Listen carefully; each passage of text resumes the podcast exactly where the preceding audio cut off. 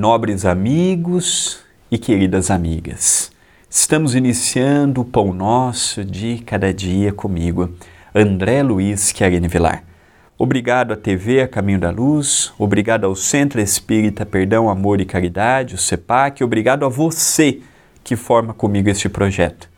Mas a minha gratidão maior é a Deus, o nosso Pai, o nosso Criador, por permitir que eu, tão imperfeito e com tantas lutas a serem vencidas, e mazelas a serem corrigidas.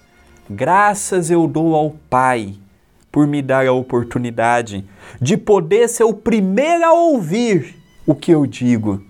Não vivo tudo que falo ainda, porque as lutas são muitas, mas eu garanto que estou tentando ao máximo pegar cada pão nosso de cada dia e trazer para a minha vida e procurar daquele devedor do pretérito ser um remissor no bem, na caridade, redimir, ressurgir, fazer diferente do que eu fiz séculos a fio. A frase é de Jesus, o nosso doce e amigo maior. E ele nos diz, narrado por João: Nisto todos conhecerão que sois meus discípulos, se vos amardes uns aos outros. Jesus, narrado por João, capítulo 13, versículo 35. É muito triste ao vermos tantas dissensões e desuniões dentro das religiões cristãs. Dentro do próprio Espiritismo, às vezes, para o meu trabalho crescer, eu diminuo o trabalho do outro, falo palavras que não correspondem com a verdade, invento rebaixo, diminuo, crio mentiras. Por que será que de uma religião para outra nós temos que diminuir tanto? Ah, o Deus do Espírito é o Deus da mentira. Ah, o Deus do Evangélico é o Deus disso. Por que será que espíritas, católicos, protestantes, umbandistas e assim afora, apenas os cristãos, por que será que nós somos tão desunidos? Será que a nossa desunião chegará a lugar algum? Não. A nossa desunião só nos mostra que não entendemos a frase de hoje.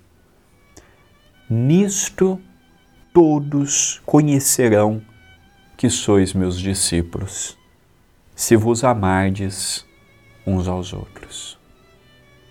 Sem amor, eu posso ser muita coisa, mas eu não sou cristão. Sem amor nas atitudes, nos lábios, nos passos que eu dou, eu posso ser muita coisa no mundo. Eu posso ostentar muitos títulos, mas eu não posso ostentar o título de ser cristão. O cristão é quem vive o Cristo. Eu, por exemplo, ainda não sou um cristão.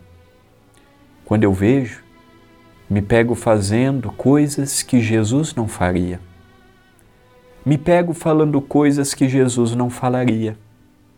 Me pego longe da mensagem que ele propôs. Eu me envergonho quando eu leio uma frase como esta, eu envergonho de mim. E eu me envergonho pelo rumo que o cristianismo tomou tendo uma pedra maravilhosa, uma pedra preciosa, encantadora, que é Jesus e os seus ensinamentos, e nós diminuímos tanto os seus ensinamentos para a mesquinharia do materialismo, do personalismo, do individualismo. Eu sou mais, eu sou melhor, aqueles mesmos pensamentos que os discípulos tinham depois de Jesus, quem é o maior? Passaram dois mil anos e ainda temos esses pensamentos. São pensamentos que não somam, não constroem, não edificam. Pelo contrário, apenas mostra o quanto estamos longe do mundo de regeneração e o quanto precisamos trabalhar a frase: Amai-vos uns aos outros como eu vos amei. Esta é uma mensagem de reflexão. Pensemos nisto, mas pensemos agora.